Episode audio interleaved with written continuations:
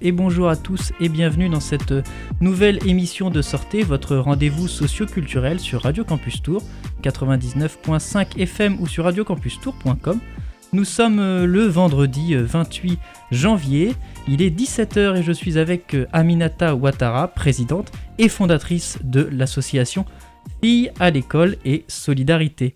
Bonjour Aminata. Bonjour Maxime. Bonjour et merci d'être au micro de Radio Campus Tour donc pour parler aujourd'hui de, cette association, une association eh bien, qui œuvre en Côte d'Ivoire, dans la région de, de Sandégué, région du nord-est de la Côte d'Ivoire si je ne me trompe.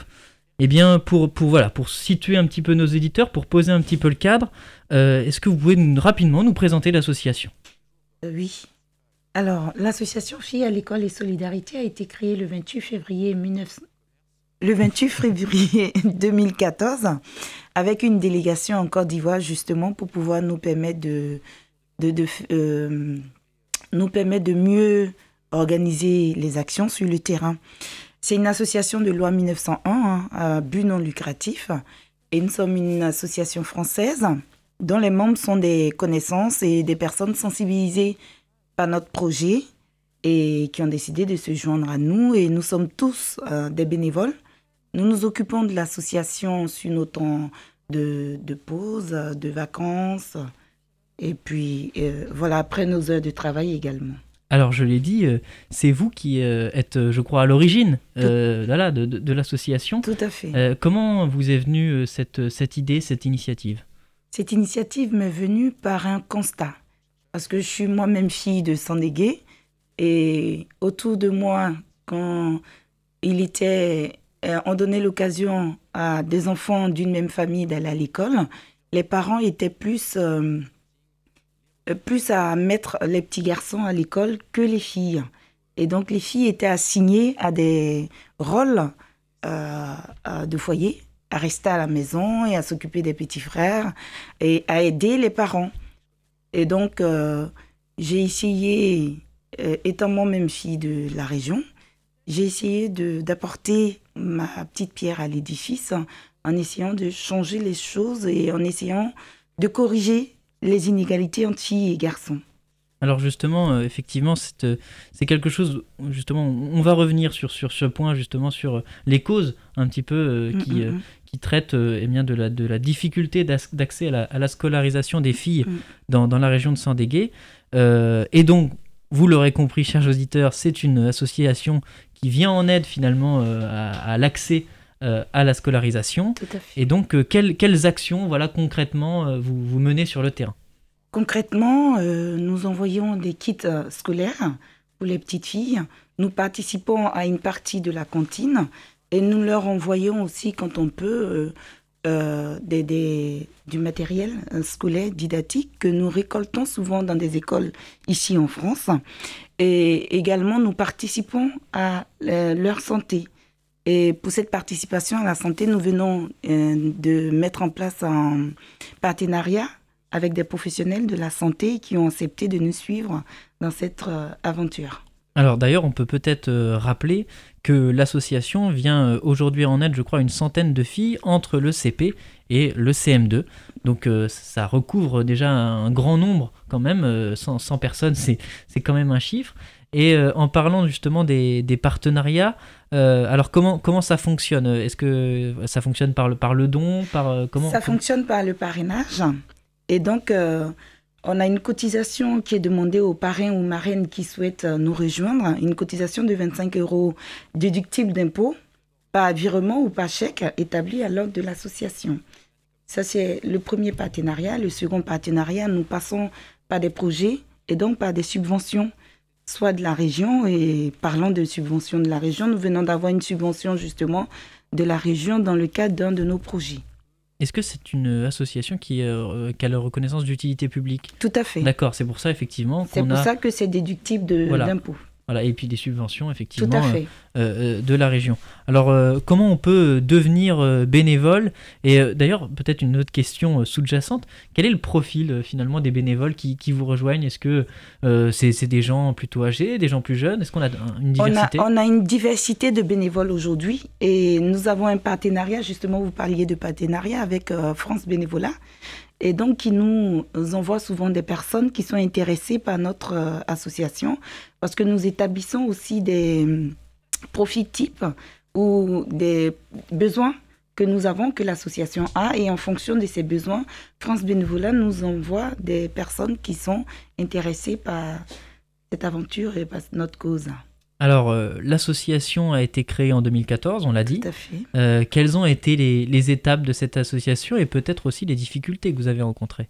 Nous avons rencontré beaucoup de difficultés au départ parce que nous sommes dans une zone euh, très qui est où, dont la religion musulmane est très prégnante et nous sommes dans une zone très paupérisée. Nous sommes à 415 km de la capitale et donc du coup les villages sont éclatés. Les filles sont dans 36 villages différents.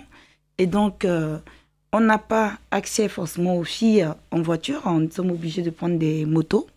Donc, ajouter au, au fait que nous sommes dans, un, dans une structure patriarcale et la question de la religion musulmane et son assignation aux femmes euh, dans des rôles secondaires ou dans des rôles de, de, filles au foyer, c'est une multitude de problèmes que nous avons eus au départ. Donc voilà, des, problèmes plutôt effectivement sur le terrain.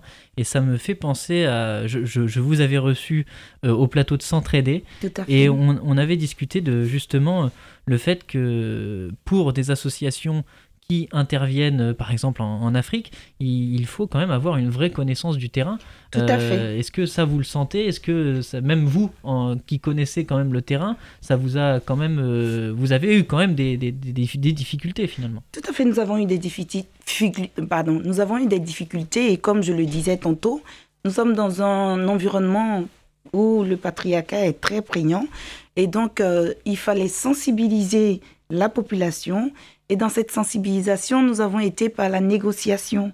Parce qu'au départ, on était parti plutôt sur une sensibilisation euh, plutôt ferme, hein, de dominant-dominé, où on disait qu'on connaissait un peu plus. Euh, on était allé ailleurs, avec le recul, en étant à l'extérieur. À une vision un peu ouais, À une vision un peu européanisée des choses.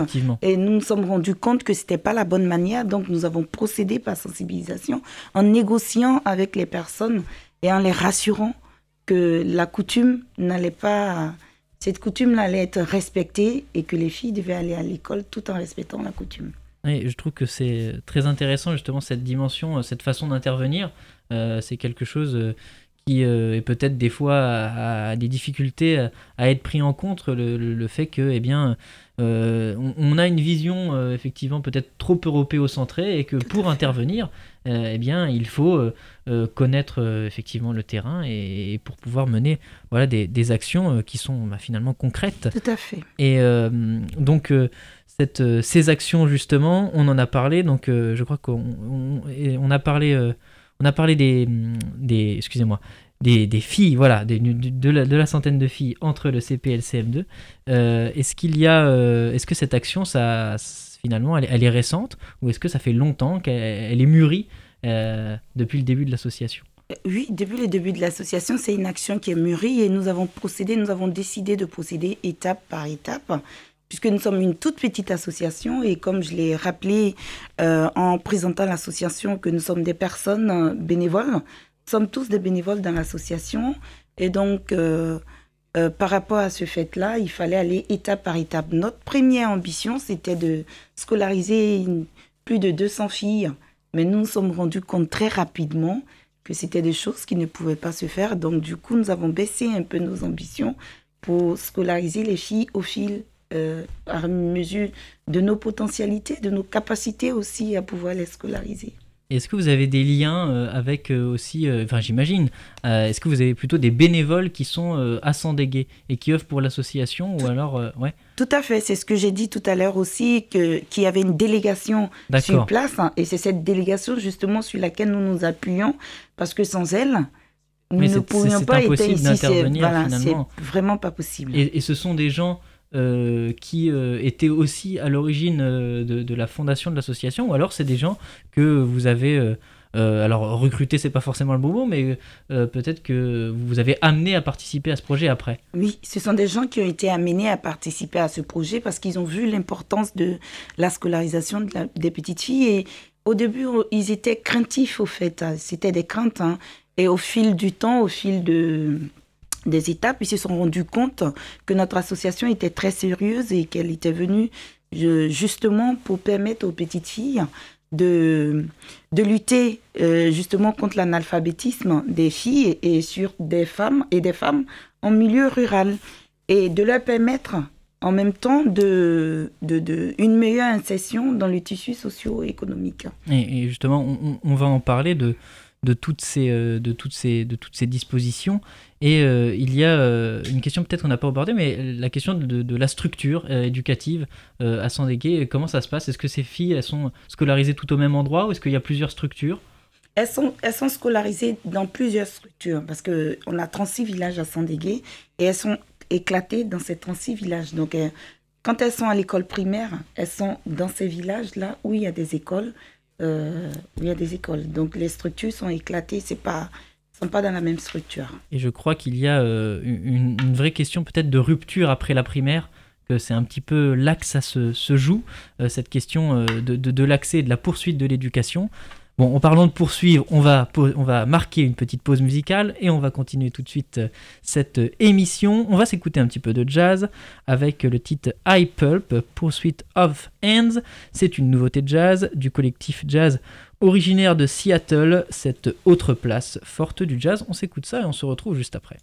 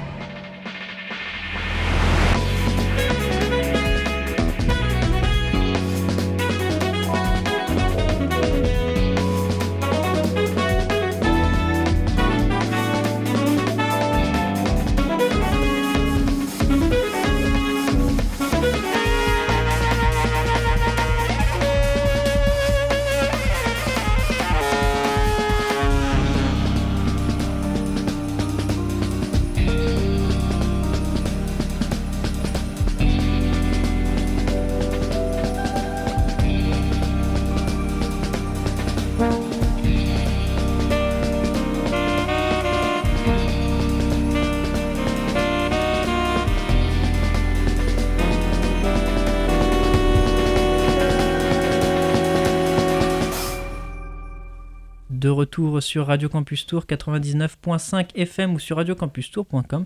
Vous êtes toujours euh, dans votre rendez-vous socio-culturel Sortez et nous sommes déjà dans la deuxième partie de cette émission après cette petite pause jazz. Je suis toujours avec euh, Aminata Ouattara qui est présidente et fondatrice euh, de l'association Les filles à l'école et Solidarité.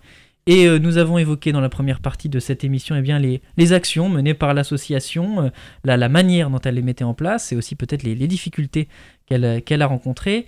Et justement, en parlant de difficultés, on va plutôt maintenant se concentrer sur les, enjeux qu'il y a autour de l'éducation en Côte d'Ivoire. Et euh, je trouvais intéressant d'évoquer une phrase qui figure donc sur le blog de l'association. Éduquer une petite fille, c'est éduquer toute une nation. Euh, est-ce que finalement, par cette phrase, on, sent euh, le, fait que l'éducation est le point de départ en fait de, l'émancipation finalement?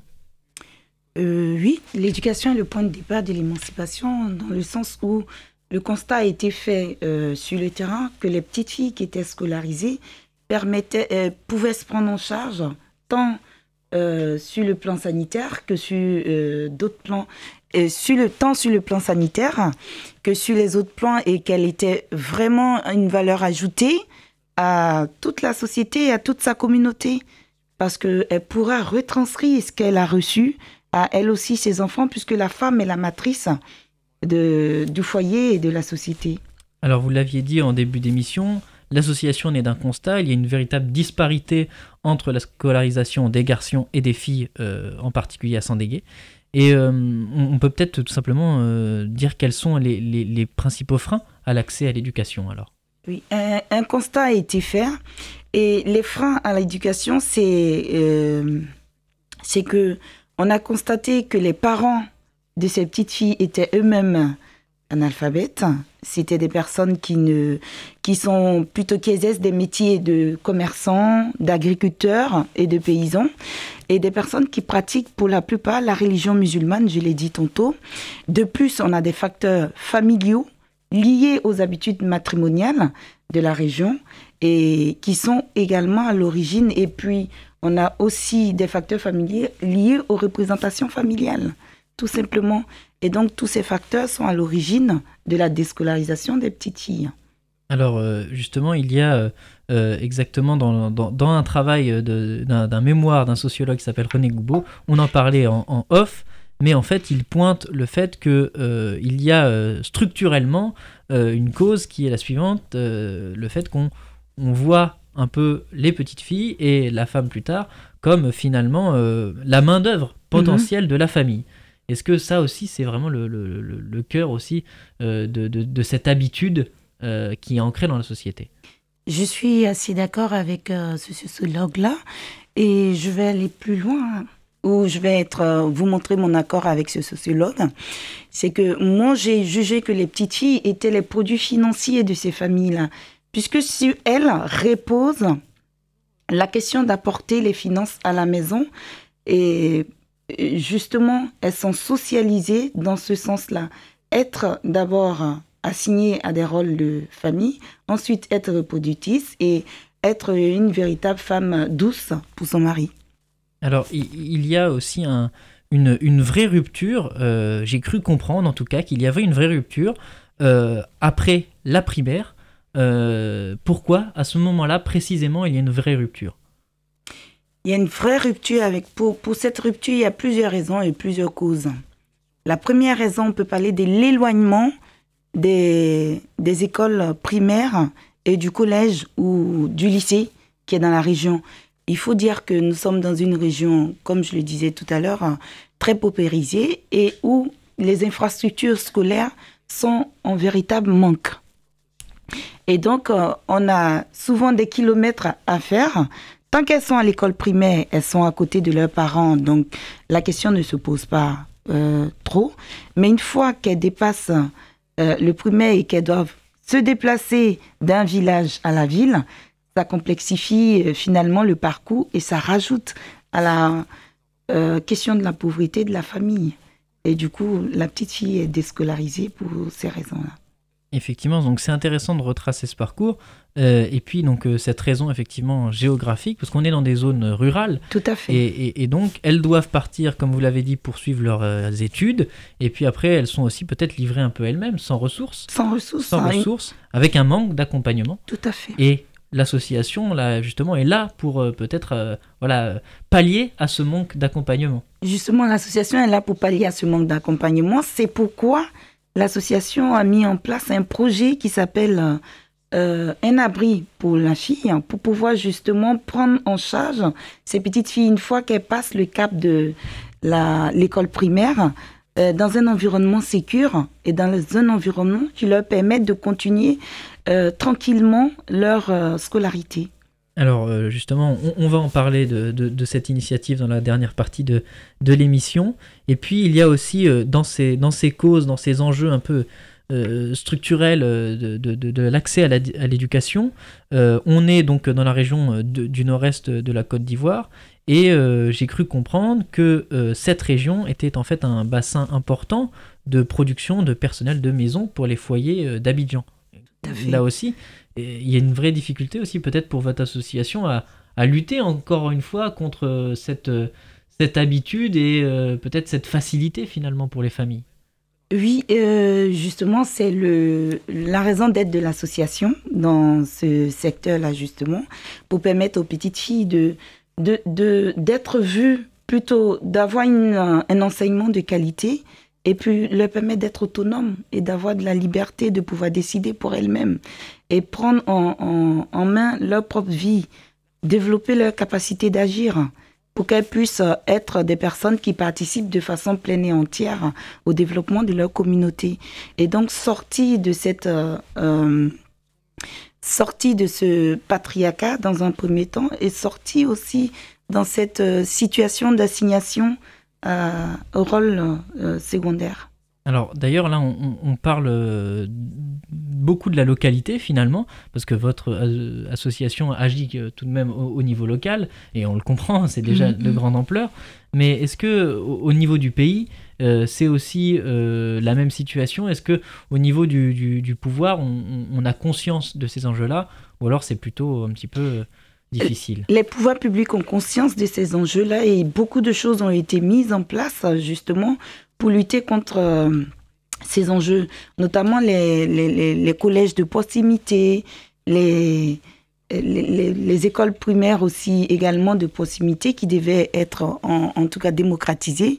Malheureusement, les choses ne vont pas aussi vite que nous le souhaitons.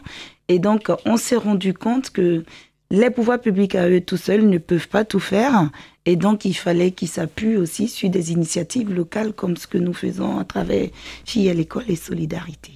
Eh bien, bon, c'est un très très bon euh, résumé. Et peut-être pour euh, clore cette partie, euh, je, cela me fait penser voilà, à la sociologue sénégalaise Fatousso, voilà, qui est très connue notamment pour ses travaux sur le féminisme. et, et, donc, elle fut l'une des, pionnières sur ce sujet et ça, a aussi été l'une des premières femmes à aller à l'université après l'indépendance du Sénégal. Mhm. Donc euh, on voit un petit peu justement par cette figure peut-être euh, la dimension euh, eh bien, émancipatrice de l'éducation. Tout à fait. Et, et, on doit s'appuyer également sur des rôles modèles pour permettre, pour donner l'occasion à ces petites filles-là de rêver et de connaître autre chose et de leur dire, vous pouvez faire comme moi. Et pour ça, il faut une, euh, une scolarisation de masse de ces filles-là. Il faut que ces petites filles puissent s'identifier dans des femmes qui viennent de la région, qui ont pu réussir, autant les petites filles que les parents, pour permettre à ces petites filles-là de, rêver et de dire qu'elles elles ont la capacité ou la potentialité, elles aussi, de devenir comme ces rôles modèles. Et je pense que développer ce système de rôle modèle sera une autre partie de notre euh, euh, un autre challenge que sur lequel Fille à va se fonder bientôt. Bon, eh bien, nous avons évoqué alors peut-être un petit peu l'avenir euh, de l'association. On va marquer une nouvelle pause musicale avant d'aborder finalement l'action Un abri pour l'avenir. on va encore s'écouter un petit peu de jazz avec le titre Gangstar, Jazz Think. C'est un titre là aussi très jazzy, des débuts, des débuts pardon, du crew de rap new-yorkais, et c'est un hommage au grand nom du jazz. I would like to play a little tune I just composed not so long ago. Miss Billy, Miss Billy, Miss Billy Holiday.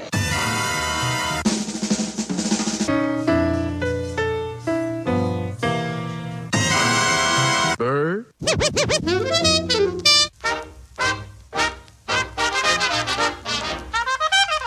music called jazz.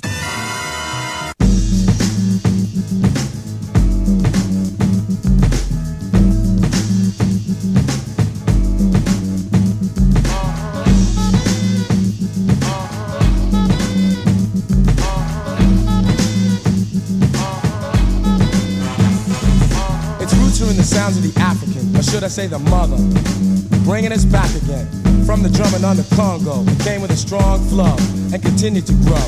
Feet moved to the beat of the tabalo. Now dig the story and follow, for then it landed on American soil. Through the sweat, the blood, and the toil. It praised the Lord, shouted on chain gangs, pain they felt, but it helped them to maintain. Scott Joplin crash, Bessie Smith's blues, St. Louis blues, they were all the news, ringing smooth in all the listeners' ears, fulfilling the needs and planting the seeds of a jazz thing. Was a train coming through to Chicago, bringing a New Orleans groove. And when Satchmo blew, the audience knew. Basin Street Blues was the whole house tune, it was music. Great to dance to, great to romance to, with a lot to say to you. Relaying a message, revealing the essence of a jazz thing.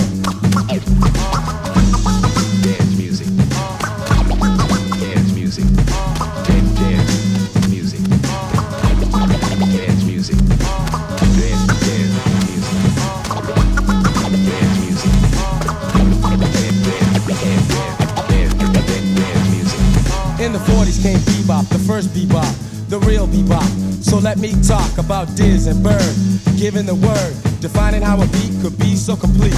Playing with ferocity, thinking with velocity about ornithology or anthropology, and even epistrophe. And this is real history. Thelonious Monk, a melodious thunk. No mistakes were made with the notes he played. His conception was recondite, a star glowing bright among dim lights. The critics did cite that he sounded alright. Charlie Mingus such nimble fingers, dropping the bass all over the place. And Max Roach, cymbals socking, bass drum talking, snare drum rocking, restructuring the metaphysics of a jazz thing.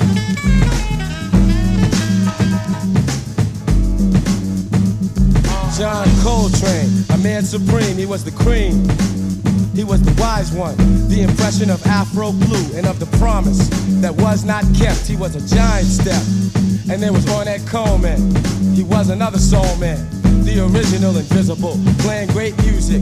I wonder why the bankers couldn't use it. Now listen, see, the real mystery is how music history created by white men or any other white man and pretended he originated and contended that he innovated a jazz thing. Of course, we know who could really blow. Scheming on the meaning of a jazz thing.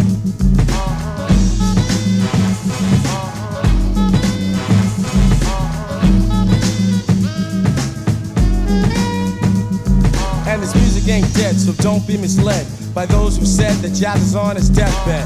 Cause when Betty Carter sings a song, ain't nothing going on but simply good music.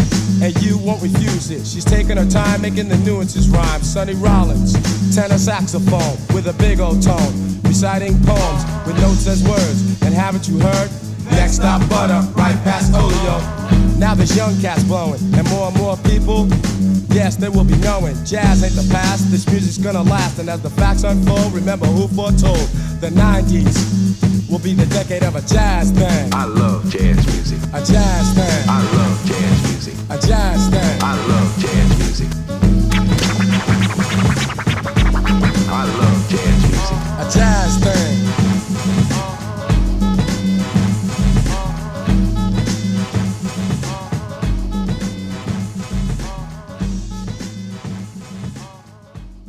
De retour sur Radio Campus Tour 99.5 FM ou sur radiocampustour.com. C'était Gangstar Jazz Think Et euh, nous sommes toujours de votre rendez-vous euh, socioculturel Sortez dans la troisième partie de cette émission. Je suis avec Aminata Ouattara, qui est euh, fondatrice et présidente de l'association euh, L'école des filles et les filles à l'école, pardon, excusez-moi, et Solidarité. C'est pas grave.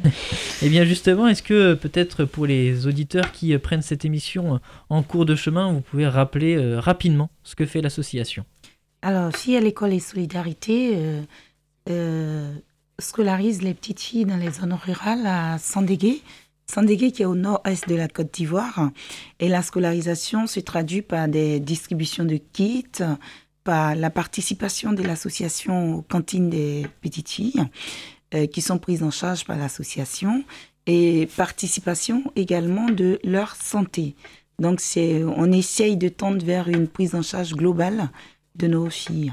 Alors, nous avons évoqué tout, durant euh, tout, tout le long de cette émission euh, eh bien, les enjeux euh, autour de l'émancipation et donc de l'éducation des jeunes filles en Côte d'Ivoire, que soutient donc votre association. Pour entrer un petit peu voilà, dans, da- davantage euh, dans le, dans le détail, il y a un vrai enjeu de la, canti- de la continuité de l'éducation après la primaire. Mhm. Et pour continuer justement à accompagner ces jeunes filles, votre association porte en ce moment un projet nommé Un abri pour l'avenir. Mhm. Alors, qu'est-ce que qu'est-ce que c'est un abri pour l'avenir? Un abri pour l'avenir, comme le nom l'indique, c'est de permettre aux petites filles de s'abriter le temps de leur scolarisation.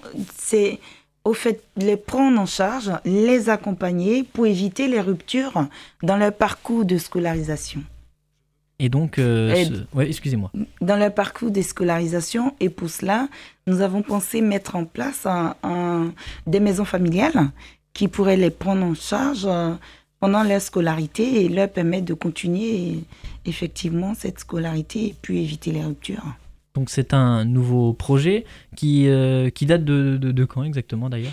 C'est un nouveau projet qui date de, de l'année dernière. Un projet sur lequel on a beaucoup travaillé. Et donc là, nous sommes dans les demandes de subventions. Et comme je vous l'ai rappelé en début d'émission, nous avons une subvention venant de la région qui a trouvé ce projet très intéressant pour l'insertion des petites filles et pour les permettre aussi également de continuer euh, vers cette autonomie, euh, autonomisation de la femme et de la petite fille. Alors justement, en parlant de, des financements, euh, il y a aussi, je crois, une, voilà, une, une campagne de crowdfunding. J'ai mis en place une campagne de crowdfunding justement pour pouvoir récolter des fonds parce que euh, ce que nous avons pu ce que nous avons eu aujourd'hui avec euh, la région n'est pas suffisant pour mettre en place euh, de façon pleine et entière notre projet. Et du coup, nous avons multiplié les sources de financement pour nous permettre d'atteindre notre objectif, qui est la construction de la première maison familiale qui va accueillir euh, 20 filles Donc dans un premier temps. ça sera vraiment voilà, une, une, une étape supplémentaire de, dans l'accompagnement. Euh, alors qu'est-ce qu'on entend par euh, une maison familiale? Euh, une maison familiale, je, je dis quand on me demande tout de go comme ça, c'est un, un internat en petit format. Eh bien, je pense que c'est adapté aussi peut-être aux, aux enjeux. hein. Adapté aux enjeux et puis adapté à l'environnement dans lequel nous sommes. Et voilà. Eh bien, écoutez, Aminata, merci d'être passé au micro de Radio Campus Tour. C'est moi qui vous remercie. Peut-être euh, rappeler euh, où l'on peut vous retrouver sur les réseaux sociaux, une page Facebook. Oh, Nous avons une page Facebook hein, qui est Filles à l'école euh, et solidarité. .fr, Euh, vous tapez filles à l'école et solidarité sur Google, ça vous ramène automatiquement sur notre page Facebook hein, dans un premier temps.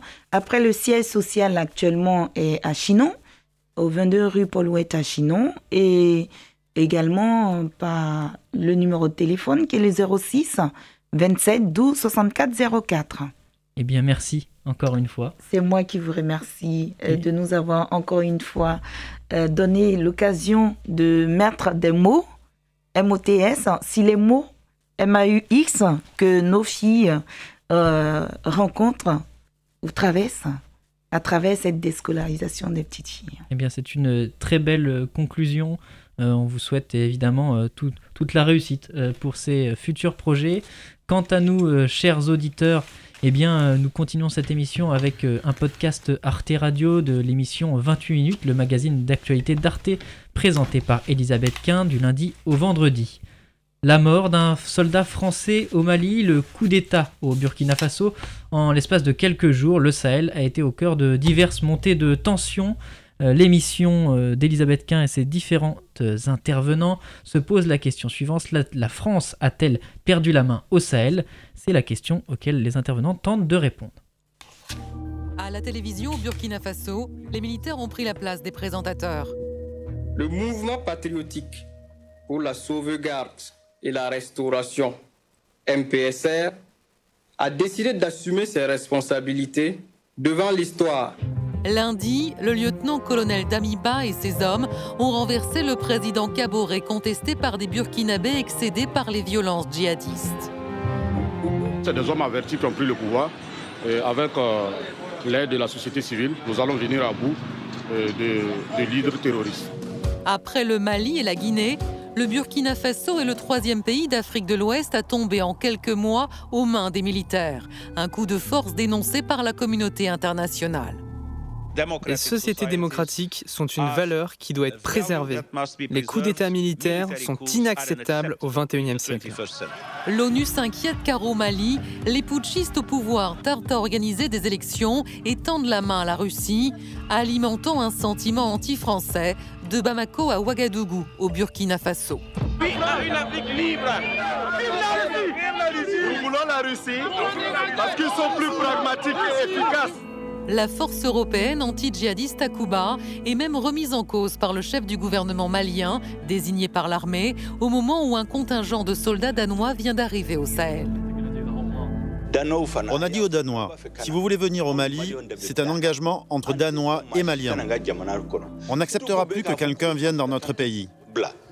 Alors, dans ces conditions, quel avenir pour l'opération militaire Barkhane au Sahel? L'arrivée de putschistes au pouvoir en Afrique de l'Ouest va-t-elle accélérer le désengagement de la France? Les armées locales sont-elles en mesure de neutraliser la menace djihadiste dans la région?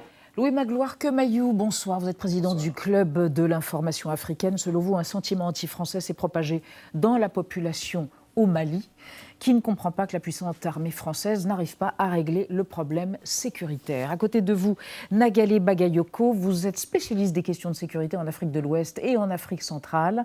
Vous estimez que l'engagement de la France est aveugle au contexte local et en décalage avec la volonté patriotique et émancipatrice des peuples qui souhaitent se détourner de leurs partenaires internationaux, mais peut-être pas des Russes, on en parlera tout à l'heure. Et à côté de vous, Vincent Hugeux, bonsoir, vous êtes grand reporter spécialiste de l'Afrique. Votre dernier essai, euh, Tyran d'Afrique, les mystères du despotisme postcolonial est paru chez Perrin. Et vous, vous estimez que la France ne peut plus dicter son rythme au Sahel. L'avenir de son intervention est incertain, mais doit-elle partir ou rester? Il n'y a pas de bonne solution et c'est sûrement pas vous qui prétendriez avoir la solution miracle. On démarre avec un chiffre, Anne, le chiffre du Oui, jour. Elisabeth 3. Car trois pays africains parmi les cinq qui composent le G5 Sahel, on le voit s'afficher là, sont désormais dirigés par des juntes militaires. Alors ce G5 Sahel est composé du Burkina Du Mali, de la Mauritanie, du Tchad et du Niger. Et celle, ces derniers, euh, le Niger, donc, est encore dirigé par un président élu. Niagale Bagayoko, de quoi cette évolution politique dans la région est-elle le symptôme? Je pense qu'elle est euh, le symptôme de profonds euh, bouleversements et d'un réaménagement des partenariats internationaux. Il y a plusieurs évolutions euh, que l'on peut noter. D'abord, une très forte désillusion démocratique. Vraiment, aujourd'hui, il y a un doute face à la capacité des scrutins électoraux à apporter un changement dans le quotidien des populations. Il y a par ailleurs une exaspération sécuritaire face à l'incapacité des gouvernements, mais aussi des forces internationales, qu'elles soient multilatérales, onusiennes ou euh, françaises, bilatérales, à inverser l'évolution stratégique de cette zone où les populations civiles De sont djihadiste, vous voulez pas dire uniquement, Pas uniquement. justement, c'est là-dessus que je veux insister, les populations civiles sont les premières victimes d'une insécurité multiforme qui euh, Quelles se sont les autres manifeste. formes, à part- Ah, à part Alors, il y a djihadiste effectivement la menace djihadiste, mais il y a également la multiplication euh, des milices communautarisées ou des groupes d'autodéfense. Il y a des acteurs purement criminels euh, qui s'en prennent aux biens et aux personnes euh, sans projet politique politique quelconque. Et il y a aussi des violences qui sont exercées par des forces de défense et de sécurité elles-mêmes. Donc les populations se sont trouvées prises en étau entre ces différentes menaces. Et aujourd'hui, on s'aperçoit qu'elles sont les principaux arbitres des évolutions qui vont survenir euh, dans cet espace. Vincent Hugeux, sur la question des symptômes de ces, de, ces, de ces putsch euh, récents euh, dans cette région, vous partagez les mêmes, le même diagnostic? Oui, en gros, ce qui se joue aujourd'hui avec euh, ces images euh, assez vertigineuses de putsch vintage, de coups mhm. d'État à l'ancienne qu'on croyait relégués aux oubliettes de l'histoire, hein, avec le sous-officier qui, le soir, à la télévision nationale, vient euh, énoncer laborieusement un communiqué grandiloquent, solennel, etc., etc., On pensait que tout ça était terminé. Or, c'est le symptôme, c'est la rançon, au fond, de la faillite de pouvoir civil qui ont déserté mm. leur devoir de délivrance tout simplement des mm. services les plus basiques. Une des raisons du succès du djihadisme, ça ne passe pas, contrairement à ce qu'on croit en Occident, uniquement par la violence bête et brutale, par la mm. coercition et par la cruauté. Ça passe aussi par la facilité qui est la leur de s'engouffrer dans le vide béant laissé par des pouvoirs civils totalement défaillants. Bien sûr, il y a des endroits aujourd'hui, mm. euh, au Mali, au Burkina Faso, dans des villages, je suis en contact avec euh, tout un réseau euh, de jeunes maliens, par exemple, dans la région d'Ogon, hein, eh bien, on vient dans les villages, on apporte des vivres, alors, on crée une mmh, école, mmh, évidemment, dont mmh, Les groupes djihadistes, vous dites Bien sûr. c'est ça. des, des, écoles dont l'enseignement est évidemment euh, très. oui, des écoles coraniques. Et puis, euh, parce qu'on a très souvent célébré ah, le retour de l'administration ici ou là. Ce qu'on n'a jamais dit, c'est que, certes, il y avait une magnifique cérémonie pour que le sous-préfet vienne s'installer dans les nouveaux locaux, mais c'est que le surlendemain, mm. il repartait en courant dans l'autre mm. sens parce qu'il n'avait ni sécurité, ni moyens, ni effectifs. Donc une défaillance des États qui explique, et qui explique le soutien de ces populations civiles. On a vu, là, on a vu quelqu'un dire, oui, ils vont enfin mettre fin à la corruption et ils vont s'occuper de nos problèmes sécuritaires. C'est très ambigu. C'est très ambigu. Je, crois que c'est plus ambigu que mm. cela parce que, euh, comme l'a expliqué Vincent, nous sommes dans une situation où les États, pendant de très nombreuses années, ont démissionné de leurs fonctions les plus basiques. Euh, ça a d'abord été mis sur le compte des, programmes d'ajustement structurel qui avaient été imposés à la fois par la Banque mondiale et le Fonds monétaire international. Il y a ensuite eu la dévaluation du franc CFA pour les pays concernés. Et derrière cela, il y a cette lutte contre le terrorisme et le djihadisme qui absorbe une très grande part du budget et ne permet pas d'avoir la facilité de faire d'autres investissements dans des secteurs vitaux comme la santé, l'éducation, voire simplement euh, employer des jeunes, leur offrir un travail afin qu'ils ne soient pas dans l'oisiveté. Et donc aujourd'hui, ce qui se passe avec les jeunes notamment, c'est qu'ils sont pris en étau. Vous parlez des jeunes au Mali, euh, au Que ce soit au Mali, au Burkina, dans le Sahel, de façon générale, c'est qu'ils sont pris dans un état où l'État n'est pas présent et les seuls qui sont présents pour leur servir euh, de, services sociaux, on peut, on peut appeler ça ainsi, ce sont les djihadistes. Et donc, soit ils se soumettent à ces djihadistes-là, soit ils meurent. Donc le choix n'est pas très grand pour eux. Et donc même quand ils se proposent en volontaire, comme on l'a vu au Burkina Faso, ils sont massacrés par les djihadistes. Et donc le choix n'est que très faible pour eux. La seule alternative, c'est où ils se soumettent pour être protégés. Et alors là, euh, ils, sont, ils sont soumis également à la violence de l'État. On l'a vu dans le nord du, Burkina Faso et dans le centre. Ou alors, ils se mettent avec les djihadistes et ça fait qu'ils progressent. Et le problème aujourd'hui, c'est que à, force de mener la guerre contre le djihadisme sans proposer de solution sociale qui mm. permet de sécuriser tout ce qui a été conquis, on, laisse beaucoup de jeunes, on laisse beaucoup de populations se, se, reconvertir en djihadistes ou en, soutien des djihadistes dans ces pays. Anne, alors évidemment vient la question de la présence française et de l'opération Barkhane ou Sabre au Burkina et la question a été envisagée par Par Florence Parly, le ministre des Armées et c'était hier à l'Assemblée nationale. On l'écoute. Alors est-ce qu'il faut abandonner la lutte contre le terrorisme? Non. Non, ce combat est essentiel à notre sécurité. Cet engagement contre le péril djihadiste au Sahel, mais plus largement en Afrique de l'Ouest, nous comptons le poursuivre aux côtés de nos partenaires africains, européens, mais aussi américains. Mais il est clair également que nous devons nous adapter à un nouveau contexte.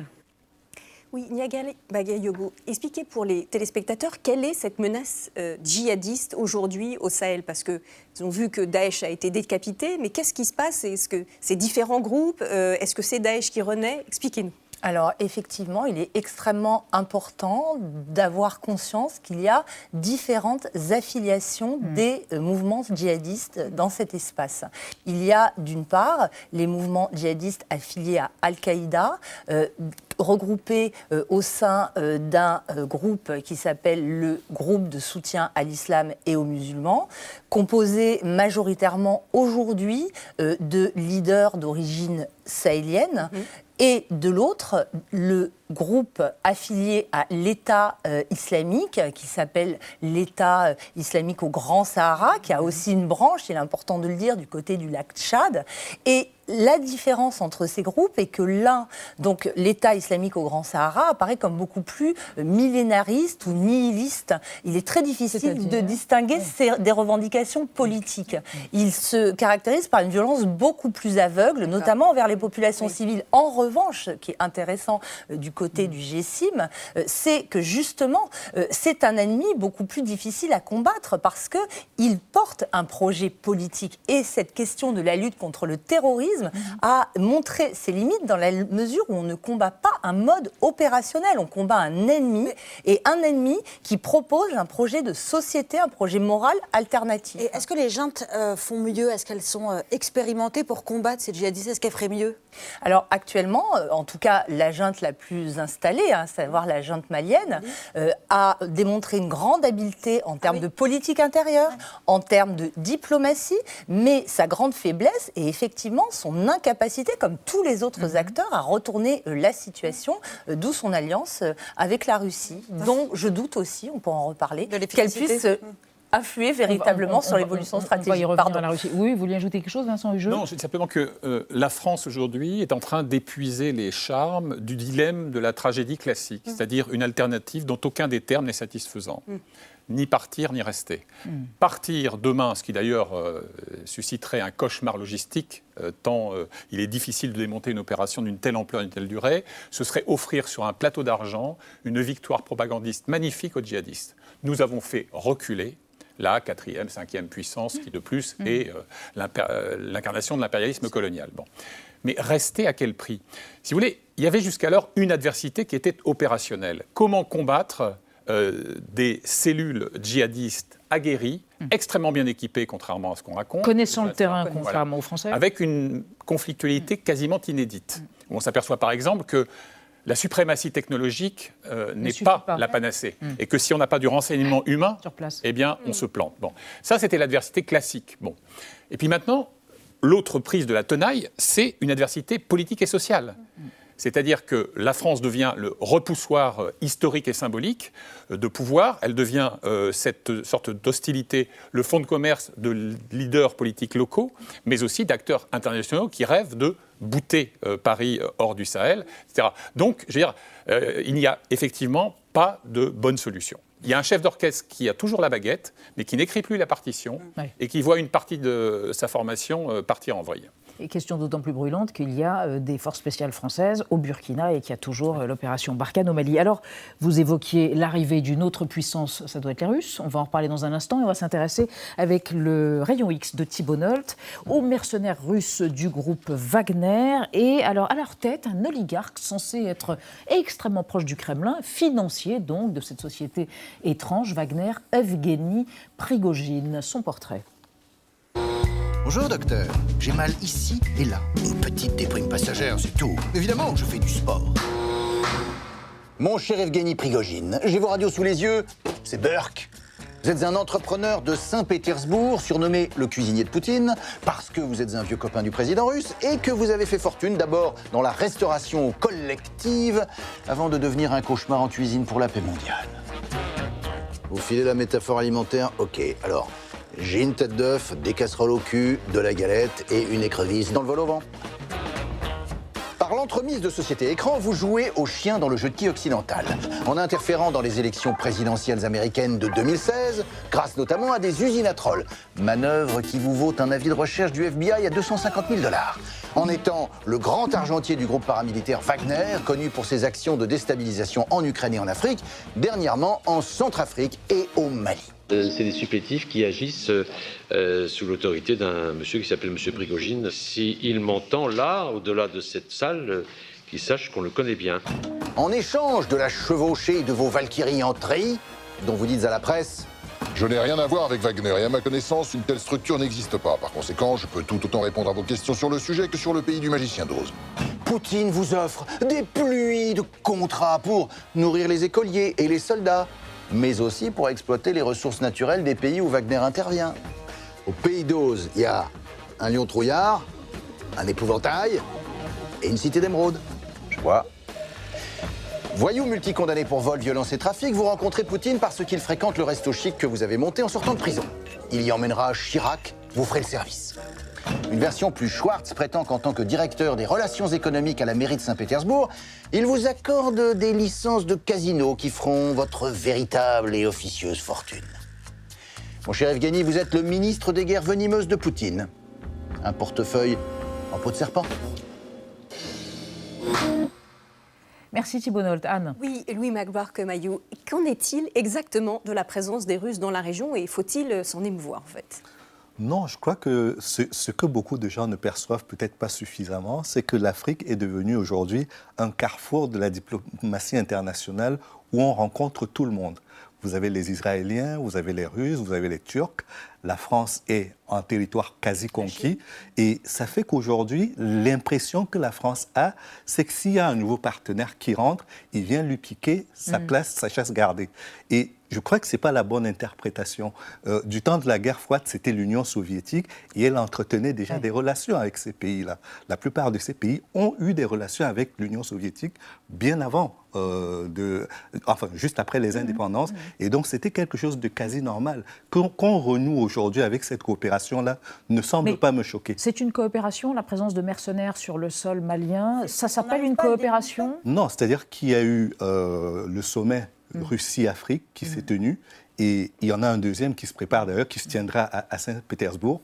Il y a un lien qui s'est refait avec, euh, avec les pays africains et la Russie, qui a besoin de montrer sur le plan international qu'elle a des alliés. Elle est intervenue en Syrie, elle est intervenue, elle intervient en Ukraine, au Venezuela, on la voit intervenir, en République centrafricaine, ça a été le premier point de retour Et il y a une part de continent. propagande de la Russie, de dire justement on y est, sur Absolument. les réseaux sociaux, ils alimentent énormément ça. Et donc, euh, il, y a eu- il y a- il y a également eu, dans, dans la foulée de tout cela, la lutte pour la fin du franc CFA sur le continent africain, que beaucoup considéraient comme une monnaie post-coloniale, néocoloniale, qui était contre les intérêts des économies africaines. Et tout ça a alimenté également cette propagande anti-française, euh, ajoutée naturellement au fait que l'intervention militaire, d'abord sous Serval et aujourd'hui sous, euh, sous Barkhane, euh, prend beaucoup de temps. Et donc, plus vous restez longtemps, plus vous vous faites des ennemis, plus vous êtes euh, critiqué, et critiqué dans le sens de on ne comprend pas pourquoi vous restez et que vous n'avez pas de résultats. Vincent Hugo voulait ajouter quelque chose. Oui, il y a une porosité formidable entre les instructeurs de l'armée de la Fédération de Russie bon, et euh, les Wagner, dont les cadres d'ailleurs sont d'anciens euh, officiers euh, De de, la- l'armée russe. Et alors, il faut aussi euh, mesurer à quel point euh, le soft power à la russe, ça existe. C'est-à-dire que moi, j'ai assisté Au Sahel. à un concours, oui, bien sûr, et par exemple, Pas la République centrafricaine, qui a été à la tête de pont du retour de la Russie, et non pas de son irruption euh, en Afrique, eh bien, le concours Miss Bangui était financé par une radio elle-même euh, orchestrée par euh, les, les gens de Wagner. Les journalistes locaux se voyaient offrir telle somme pour un édito anti-français, telle somme pour un article à la gloire d'une initiative humanitaire de Wagner.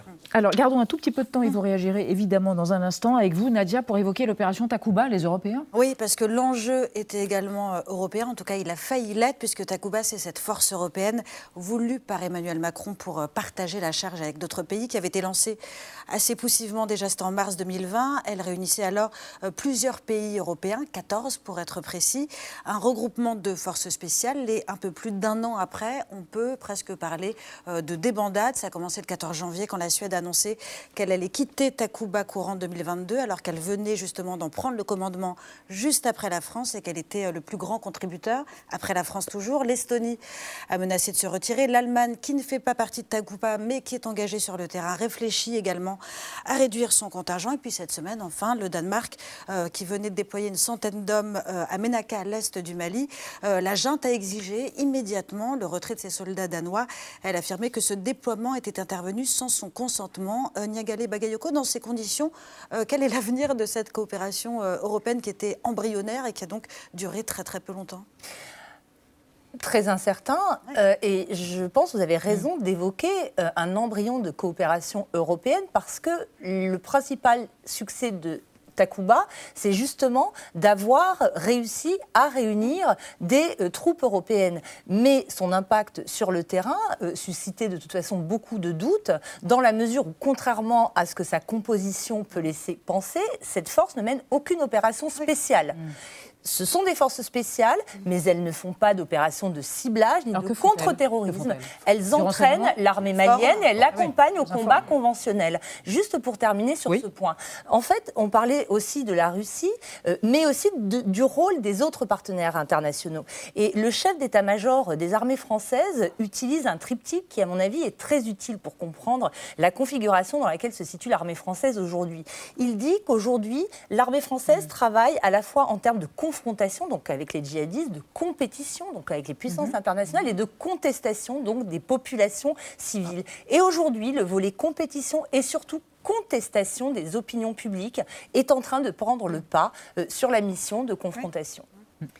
Oui, Magloire, comme on, on, se, Vincent Huget évoquait tout à l'heure le dilemme dans lequel est la France, euh, partie ou restée. Est-ce que euh, les jours de la présence française dans la région sont comptés? On n'imagine pas avant la présidentielle, mais est-ce que finalement notre présence euh, n'a plus trop de sens et n'a plus d'efficacité? Non, parce que si on prend l'OTAN, par exemple, qui a été déployée en Europe avec la fin de la Deuxième Guerre mondiale, l'OTAN est toujours là pour être le parapluie de l'Europe. Il n'y a pas encore de politique européenne de défense. Et donc, quelque part, le parapluie de sécurité de l'Europe est encore fourni par les États-Unis. Et sur le continent africain, au regard des moyens et des enjeux, je pense malheureusement que les efforts des pays africains seuls ne suffiront pas. Mhm. Que ce soit dans dix ans ou même dans le quart de siècle qui arrive, j'ai l'impression que nous sommes entrés dans un cycle qui est tel qu'on continuera dans cette surenchère sécuritaire. Et ce qu'il faut simplement souhaiter, c'est qu'au-delà de l'enjeu sécuritaire, l'enjeu de la paix, l'enjeu du développement social, l'enjeu,